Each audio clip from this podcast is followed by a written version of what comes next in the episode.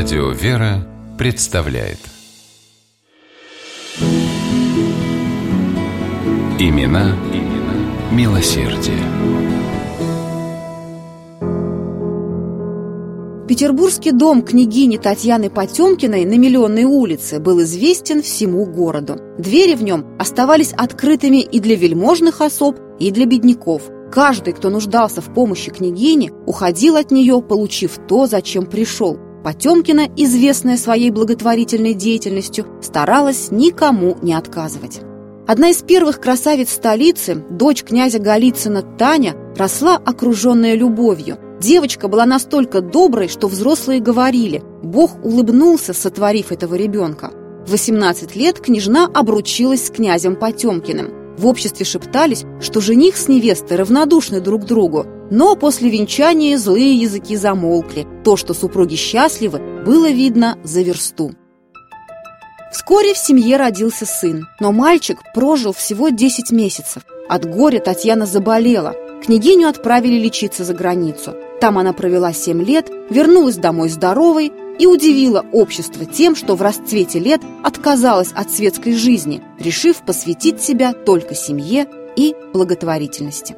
В 1827 году Татьяна Борисовна стала председателем Петербургского дамского попечительного о тюрьмах комитета и 42 года заботилась о заключенных. Приняв под свое покровительство арестантов, оказывая им материальную помощь, Потемкина сострадала и их детям, построила для них приют, а потом еще один для детей-бедняков – Княгине было важно дать ребятам не только крышу над головой, но и образование и профессию. В ее приютах мальчиков и девочек обучали грамоте и различным ремеслам.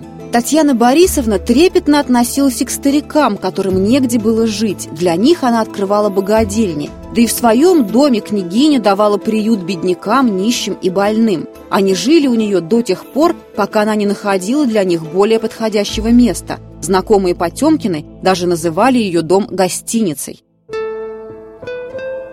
Глубоко религиозная княгиня много жертвовала на храмы и монастыри, строила новые церкви, восстанавливала старые.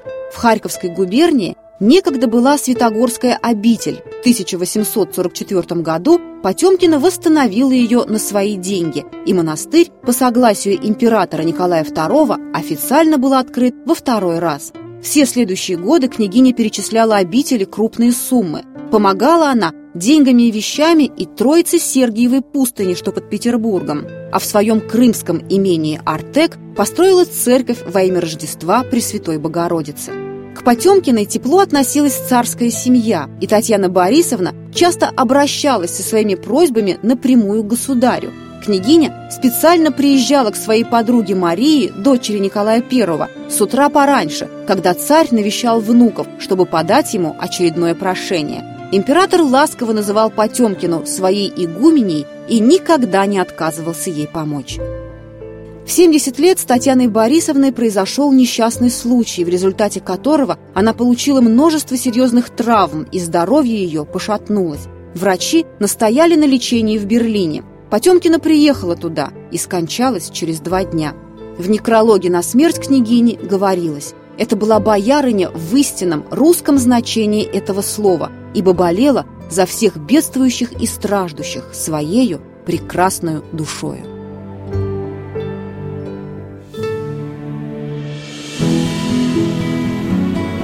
Имена, имена милосердие.